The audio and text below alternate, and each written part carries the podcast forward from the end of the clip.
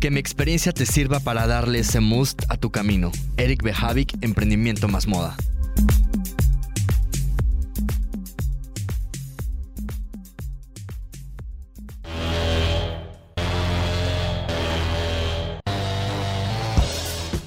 Eric Behavik, Emprendimiento más Moda. Es un podcast que nace de la necesidad de orientar, apoyar, informar todo lo relacionado al emprendimiento en moda. Hacia dónde y cómo puedes crear una marca comercial y personal. Qué experiencias puedes obtener y lo mejor, la gran satisfacción al saber que todo es posible. Yo soy Eric Behavik, un apasionado de la moda y el mundo del emprendimiento. Y en este espacio te compartiré la experiencia que he adquirido a lo largo de muchos años, mis expectativas, caídas, logros y sueños a corto, mediano y largo plazo. Aquí te compartiré la experiencia y aprendizaje de expertos en los temas que nos aporten lo más top del emprendedurismo en el apasionante mundo de la moda. Quédate con nosotros y vive la experiencia.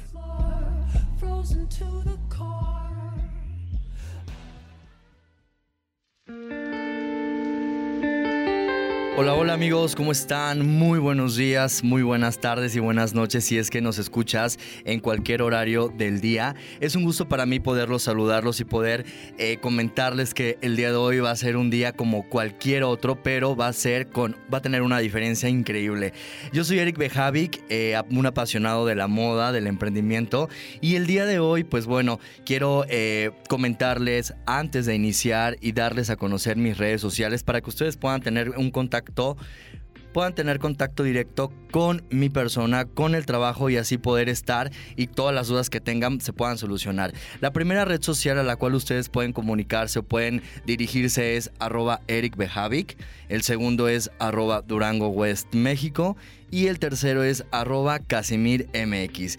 Es por ello que estoy muy contento y es un honor para mí iniciar este tercer capítulo, donde eh, en este capítulo eh, evidentemente vamos a poder mostrar otra cara de la moda, vamos a poder adentrarnos a otro tema muy importante, un tema que también está mucho en tendencia, en moda, y lo mejor de esto es que la persona que, que nos va a comentar, que nos va a expresar y nos va a transmitir todo el conocimiento, de este, eh, de este punto, pues es que la verdad es, es una persona que, a mí me va a, dar mucho gusto presentarles. Consideré tener el día de hoy a esta gran invitada porque, como les dije en un inicio, eh, vamos a hablar de un tema muy padre que para mí eh, lo he llevado también en mí, en mi proyecto, lo he llevado también en mi persona y vamos a hablar acerca de, de todo lo relacionado con la moda vintage, la sustentabilidad y también, ¿por qué no, la moda editorial? Es por eso que el día de hoy es un gusto poder presentarles a mi gran amiga, colega y por supuesto una gran eh, persona. Ella es Andrea Garzán. Andrea Garzán es originaria evidentemente de la gran ciudad de Jalapa, Veracruz. Tiene 27 años. Ella es publirelacionista egresada de la Universidad Veracruzana, directora de Viva la Vintage, emprendedora, todóloga, stylist, vintage, hunter y fotógrafa por hobby y pasión. Eh, aproximadamente lleva desde los 16 años enfocándose en esta área de la moda, ejerciendo emprender desde los 21 años aproximadamente con una de las marcas que ella dio inicio, que ahorita evidentemente se las vamos a, a comentar. Aproximadamente ella tiene tres años en el proyecto donde actualmente labora al 100%. La labor de Andrea Garzán dentro de la industria es llevar al usuario una alternativa de vestimenta más sustentable, de calidad, único con historia y además lo que represente a la persona al mismo momento de elegir y portar la prenda. Es por eso que yo les comentaba que eh, para mí es muy, es muy cool eh, poderles eh, decir que, que ella ha, ha, sido parte muy importante de mi proyecto, de mi persona, porque pues también se ha involucrado mucho y también me ha dado estos tips y estos looks para que pues mi personalidad y mi identidad pueda ir más allá de ello.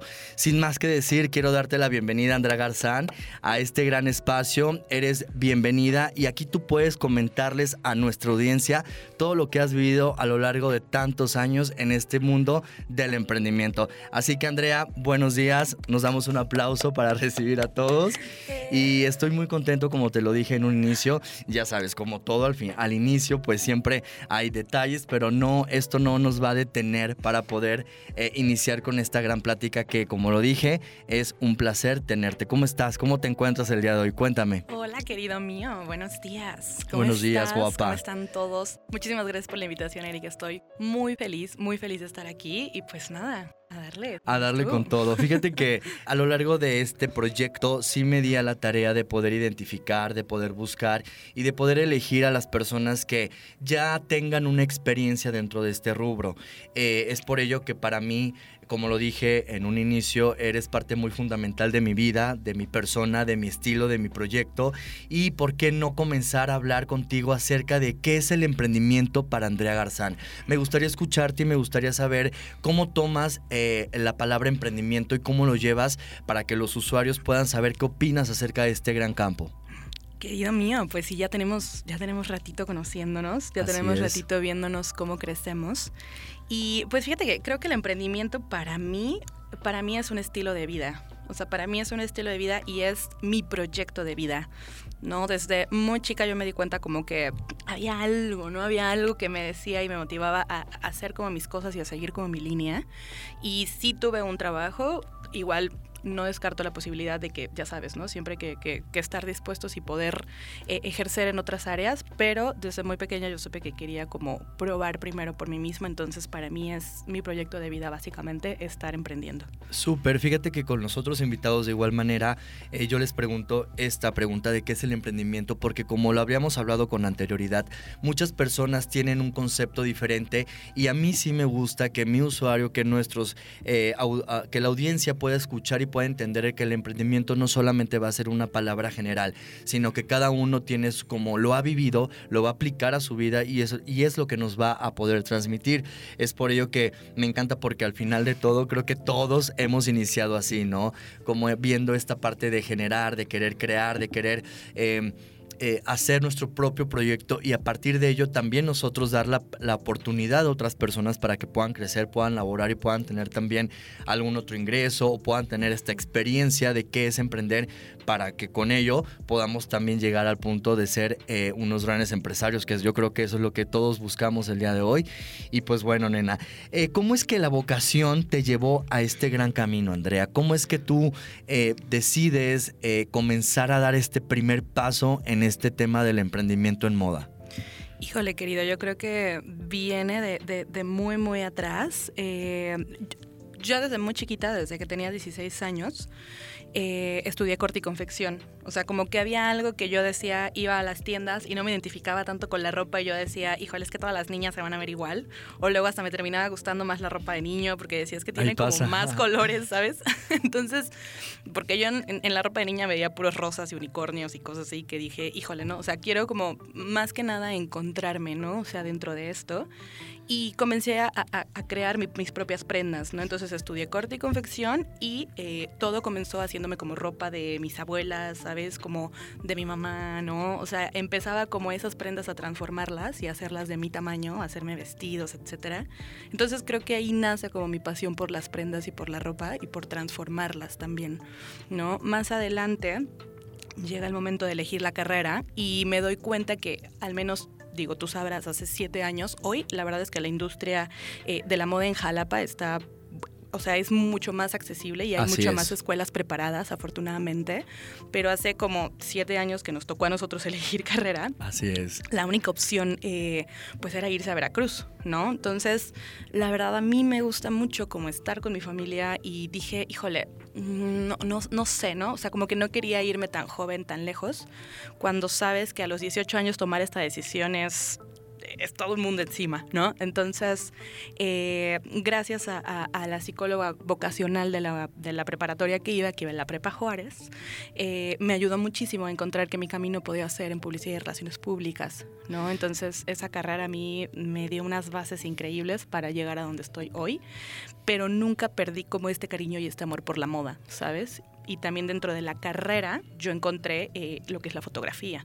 Entonces, poco a poco Fusionaste, hiciste como un todo. Sí, ¿sabes? O sea, poco a poco todo fue llevándome como hacia el mismo camino con herramientas que iba yo tomando, ¿no? O sea, corte y confección cuando tenía 16, que ya sabía yo coser, que tenía yo mi máquina, que mi primera máquina de coser me la dio mi abuela.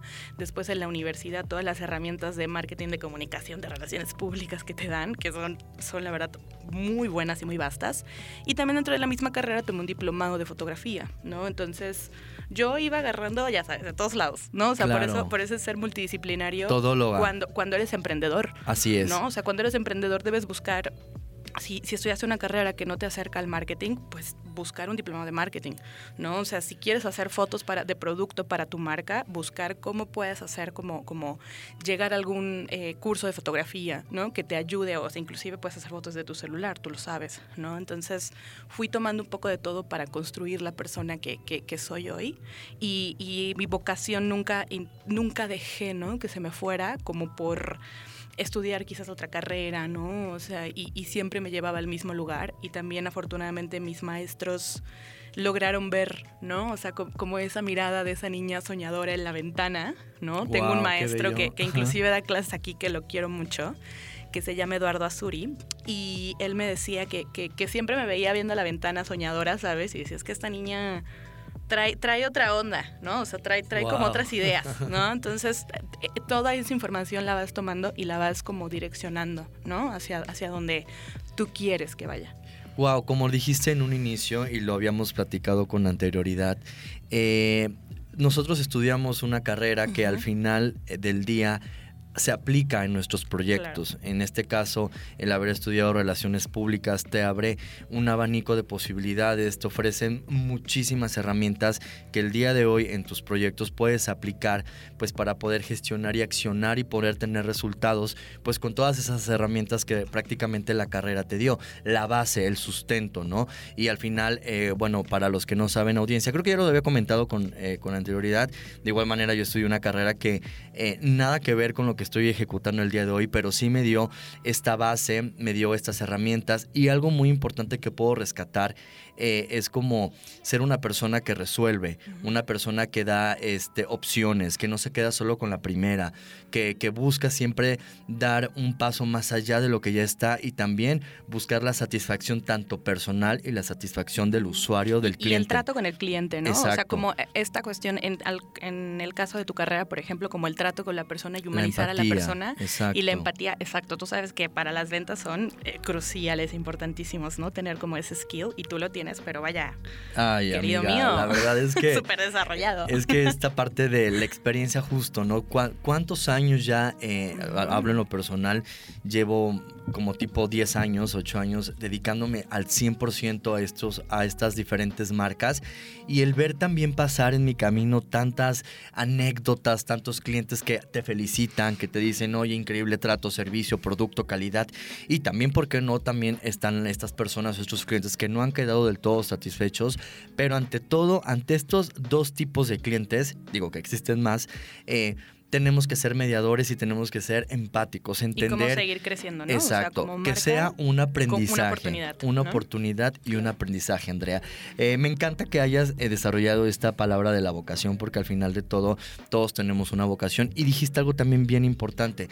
Eh, la parte de tu terapeuta vocacional, me dijiste que algo así en la prepa. Psicóloga vocacional. Psicóloga vocacional. Este tipo de especialistas, de profesionistas en, en esa área, de una u otra manera nos abren los ojos en esa edad, porque cuando tenemos 17, 18 años no sabemos para dónde. es muy complicado. Es muy complicado porque al final queremos comernos, queremos comernos todo el mundo y queremos ser doctores, astronautas, porque todavía sigue en esta, en, a esa edad como queremos ser astronautas, o sea, como que es, ayuda muchísimo. La verdad es que ayuda muchísimo porque también eh, tú tienes quizás habilidades que no, que no has desarrollado, que no sabes que tienes y estos test vocacionales te ayudan muchísimo como encontrarte a ti mismo, ¿no? Entonces dejarte como en esas manos del profesional y hacerle un poquito de caso a este tipo como de, de, clases, porque eh, en el caso de mi preparatoria la tenían como una materia, ¿no? Al final casi de, que egresas. Entonces yo me dejé en sus manos y dije, ok, si me está dando como esta opción, porque ella sabía perfectamente que yo quería estudiar en moda, si me está dando esta opción, pues la voy a tomar en cuenta y vamos a ver qué tal. Y mira, dónde estamos ahora. No, pues me encanta, Andrea. La verdad es que amo, amo que, la plática vaya por este rubro y por esta, por esta onda, nena.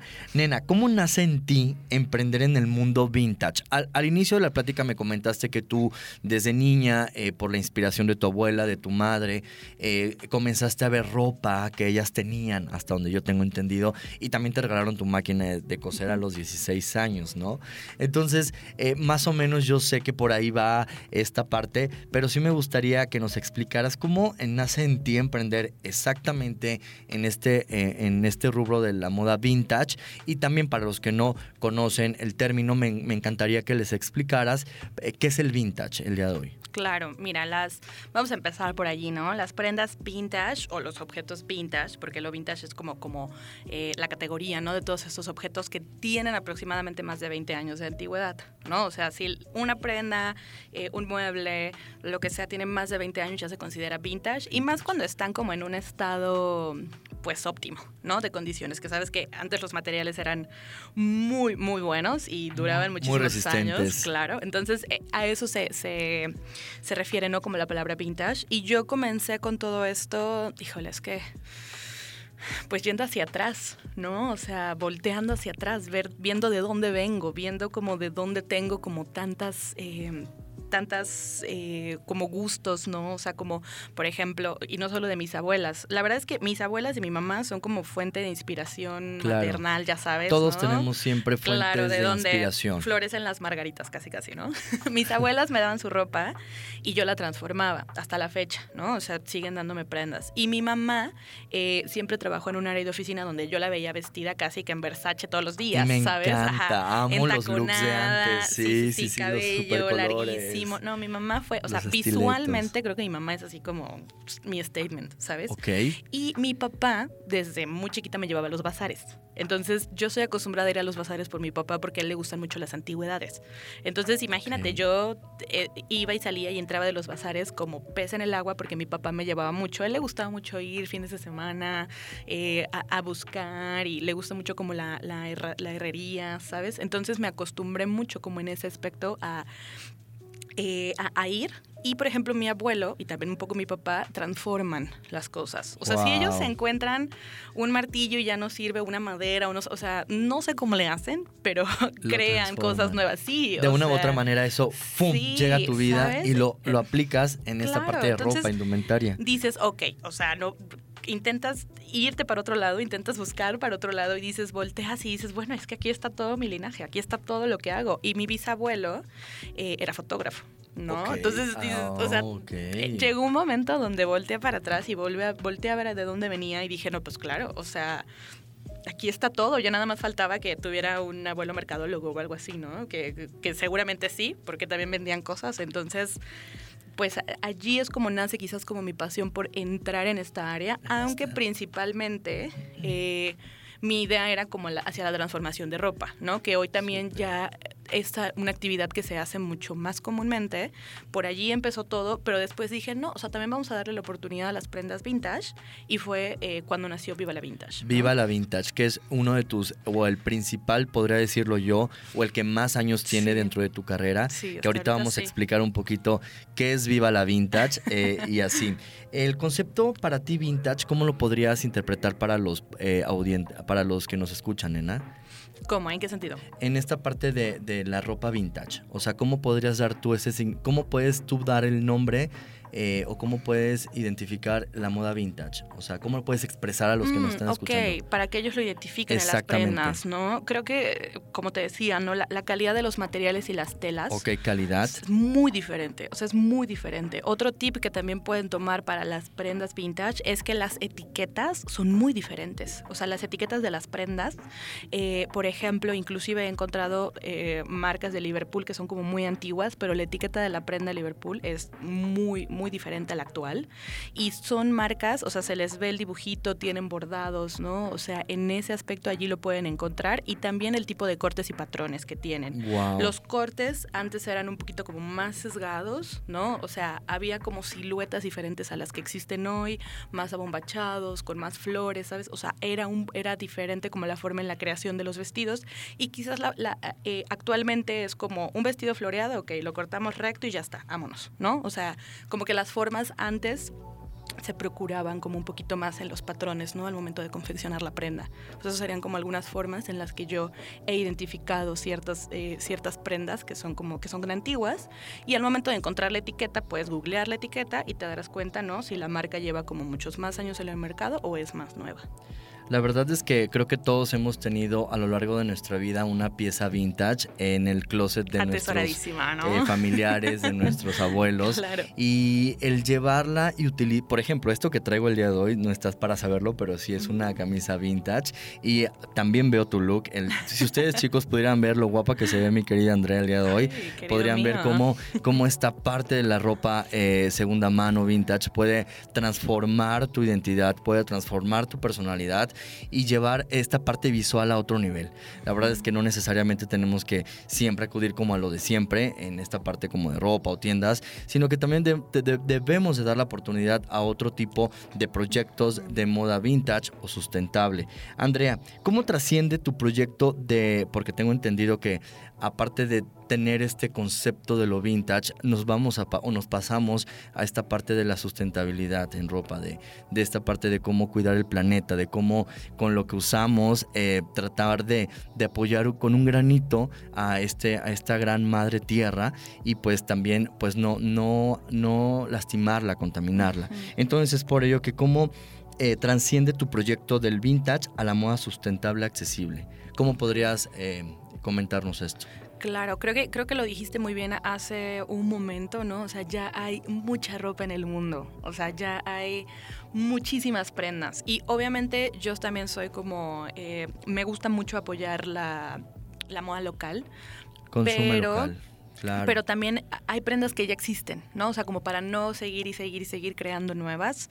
Eh, hay muchas prendas que ya existen en excelente estado, que también si las sacas hoy están en la moda porque sabes que son los nuevos 2000 ahora, ¿no? Me encanta. los 70s y los 80s y hay cosas divinas, ¿no? Entonces, eh, me di cuenta también que al promover eh, la moda vintage y de segunda mano, podíamos, ¿no? Como, como llevar al usuario una forma diferente de consumo y que a la vez eso hiciera en ellos como pues preguntarse qué es lo que estaban comprando, ¿no? O sea, creo que ese es el objetivo de muchas marcas eh, sustentables al hacerle al consumidor decir, ok, ¿qué está pasando? ¿Qué estoy comprando? ¿De dónde viene mi ropa? ¿No? O sea, ¿quién la creó? ¿Quién la hizo? ¿En qué condiciones se hizo mi ropa? Porque sabes que el fast fashion no solamente es como producir y producir ropa grandes cantidades, ¿no? Sino que el fast fashion también es...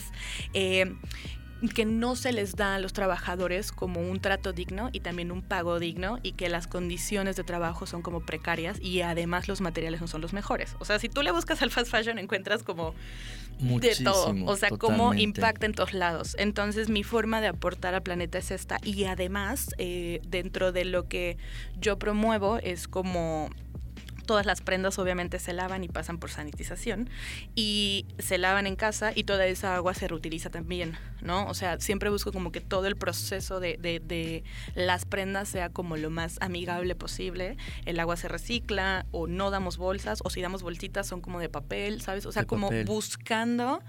Eh, en todos los sentidos, no como apoyar lo más posible, porque pues sabemos que, que en general no puede ser como 100% sustentable o ecológico, pero intentamos hacerlo lo más posible en ese aspecto, pues para dejar algo más, ¿no? Y pues para apoyar, o sea, se siente bien como decir, traigo mi termo, traigo mis bolsas, estoy usando prendas sustentables y ecológicas.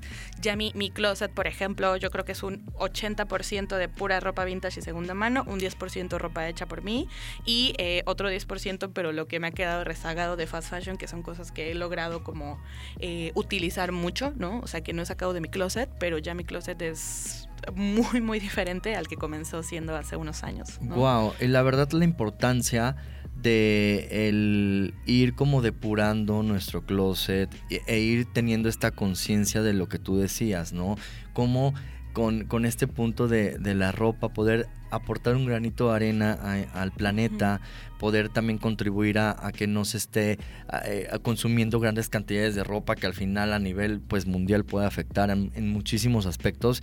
Y lo bonito de esto es también la parte visual, Andrea. A mí me encanta la ropa vintage porque al final de todo eh, da un toque a tu personalidad, da este must eh, de decir una camisa amarilla, neón o, azul turquesa, ¿sabes? Como es el, el juego visual para mí es muy importante porque lo llevo también en, mi persona y lo veo en otras personas y, e identifico cómo se ve de bonito el, cuando se portan estas, estas prendas. Y lo, y lo mejor de esto, Andrea, es que, pues, como lo dije en un inicio, el estar contribuyendo a un mejor cuidado del planeta, a, a no generar tanta basura de una u otra manera, pues eso de un, eso pues evidentemente es para bien. Nena, la verdad es que pasamos también a otro punto bien, bien padre, eh, que como de lo vintage pasamos a lo sustentable y de lo sustentable pasamos a esta parte de la moda editorial, Andrea. El cómo eh, se recicla, el cómo ubicas la prenda, el cómo lleva todo un proceso para poder ser eh, una prenda ya lista para venta y para uso. Y después de eso, el cómo esa prenda pueda aparecer en diferentes editoriales, en diferentes proyectos de fotografía, shootings, para que pues también le dé este toque diferente a lo que comúnmente ya vemos en diferentes marcas. Es por ello em, que cómo pasa de ser la moda sustentable, decides eh, totalmente llevarlo a esta moda editorial, Andrea. Híjole, es que yo te podría decir que es casi como que mágico, ¿no? O sea, como mágico como eh, podemos como plasmar la moda vintage en las editoriales, porque es una forma también como de llegar a las personas, ¿no? O sea, es una forma como de llegar y ver eh, que con la moda de segunda mano podemos crear como cosas bien padres, ¿no? O sea, creo que ha sido como toda una experiencia gigante eh, poder como plasmar, ¿no? O sea, plasmar estas ideas y enseñarles a las personas que se pueden como buscar realmente lo que sea, o sea, lo que sea para... Eh, para llevarlo a la moda también, ¿no? O sea, creo que, creo que eso está padre, ¿no? O sea, hemos buscado como eh, las personalidades, las formas, la gente, o sea, y a mí me gusta mucho como podemos llegar a identificar las personalidades, ¿no? De las personas en esta parte, ¿no? O sea, yo cuando, cuando las personas llegan buscando ya sea editoriales o ropa, me gusta mucho cómo ellos mismos van y se identifican con las propias prendas,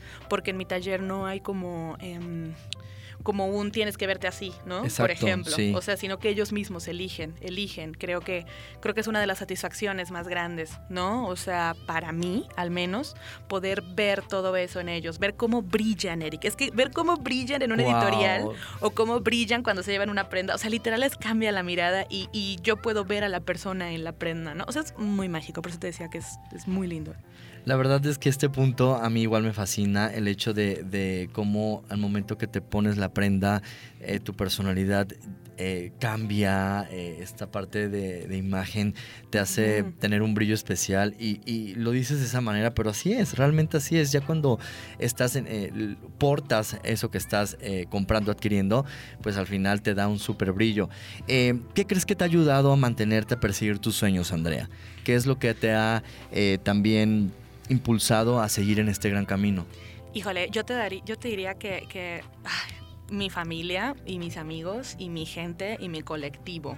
El colectivo. Ah, eh, tocaste un tema bien importante, que en colectivo todo funciona mejor. Dos cabezas piensan mejor que una.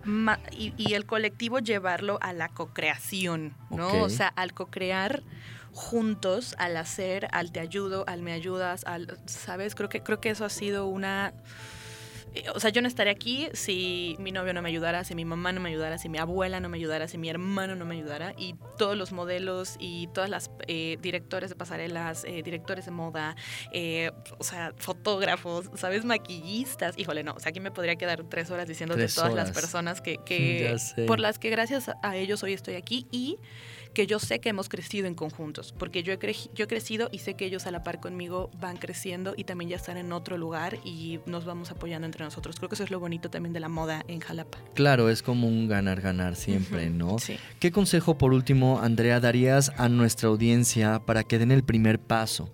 Y si ya lo dieron, a mantenerse y continuar en este camino. Híjole. Creo que es que es, muy complicado elegir solo uno, ¿no? Quizás. ¿Te imaginas? Pero creo que algo, algo que, yo sé que nos ha ayudado mucho a ti y a mí es justamente el. Uno, eh, bueno, voy a dar dos, ¿no? Allá, pero uno, em, tomar eh, tus experiencias de vida como herramientas para llegar a tus objetivos, ¿no? O sea, si hoy elegiste una carrera que dices, híjole, no sé si es para mí, o sea, si no más bien tomar la carrera como una impronta hacia donde tú quieres ir, ¿no? O sea, tenemos una vida, o sea, tenemos un montón de tiempo para si quieres elegir otra carrera más adelante, ¿no? No llevamos Exacto, no hay prisa, disfruta el camino, intenta identificar qué es lo que te vas a llevar de esta experiencia para el lugar a donde quieres ir y mi segundo consejo sería como en lugar de aventarte hacia adelante, de correr, de ir por ello, ve hacia atrás, ¿no? O sea, yo siempre, las personas que nos queremos comer el mundo es como, a ver, detente un segundo, piensa, siéntate y ve hacia atrás ve, da tres pasos hacia atrás y, reconstruye. O sea, si sientes que algo no está funcionando, siéntate con calma, da dos pasitos para atrás y ve. O sea, si no te sientes, por ejemplo, feliz en tu carrera, etcétera, lo que sea, siéntate, da dos, tres pasos para atrás y ve de dónde viene esta como incomodidad, sino más bien como hacia dónde llevarlo, ¿no? O sea, lo que te decía de ver a mis abuelos, saber qué hicieron ellos, saber de dónde vengo, si mi familia es de doctores y si quiero ser doctor o no quiero ser doctor y por qué, ¿sabes? Ese, ese consejo creo que también, también me ha funcionado, al menos a mí mucho, y lo he visto como con muchos amigos que se desesperan, ¿no? De claro, ya me quiero aventar a hacer esto, esto, esto, y al final. Entonces es como, a ver, respira, siéntate dos segundos, tampoco te demores 50 años pensándolo, pero eh, creo que eso me ha funcionado mucho. Andrea, te agradezco muchísimo. La verdad es que les quiero comentar algo, chicos. No me encantaría irme, pero es que ustedes saben que el tiempo en estos espacios es muy eh, poco, pero... Eh, evidentemente para mí es muy, muy grato poder comentarles que Andrea les va a decir las redes sociales de sus, de sus proyectos. Así que Andrea, te ofrezco el micrófono para que digas tus redes y así el usuario pueda tener contacto contigo, pueda conocer el proyecto, pueda también adquirir tus productos y también pueda saber eh, que tú puedas también proporcionarles información, eh, que yo sé que lo vas a hacer con mucho cariño. ¿Cuáles son tus redes, nena? Bueno, chicos, fue un gusto, de nuevo, querido mío, estar contigo y un gusto que nos escuchen. Si quieren contactarme, si quieren platicar, si quieren buscar eh, ropa vintage, obviamente. Mi usuario personal es Andrea Garzán, con Z, o sea, estamos en Instagram y también me pueden buscar así en Facebook. Y eh, para Viva la Vintage es arroba Viva la Vintage MX. Así estamos en Instagram, por lo general contesto, hacemos, contesto muy rápido, hacemos actualizaciones, hacemos editoriales. Nos divertimos mucho, la verdad, ese es el punto y lo hacemos con amor. Eso, me encanta que todas las cosas y todos los proyectos que son genuinos y que se hacen con amor, el resultado está, pero va a estar aún mejor eh, dándolo pues siempre desde el corazón, amiga. Claro. Te agradezco mucho, Andrea. Eh, fue un placer haberte tenido en este espacio. No sin antes decir eh, cuáles fueron los puntos que yo quise sacar de resumen que tú expresaste. nos acercamos acerca de la pasión, de la empatía, del colectivo, de la co-creación, de las experiencias de vida. Estos son los puntos que yo pude rescatar de esta gran plática. Y lo mejor es que has dado y has sembrado la semilla en otras personas que quieren dar el paso o que si ya lo están dando, cómo pueden mantenerse y demás. Así que nos damos un súper aplauso, Andrea. Te agradezco mucho el haber estado en este espacio. Y pues bueno, chicos, eh, mi nombre es Eric Bejavic. Mis redes sociales, como los dije en un inicio, es arroba Eric Bejavic arroba Durango West México y arroba Casimir MX. Les dejamos estas redes para que ustedes puedan tener contacto conmigo y con Andrea Garzán y así puedan conocer nuestros proyectos, puedan consumir nuestros productos y lo mejor de esto es que tengan eh, la semilla para que puedan iniciar su gran proyecto. Soy Eri Bejavic y esto fue Emprendimiento Más Moda. ¡Yay! ¡Bravo!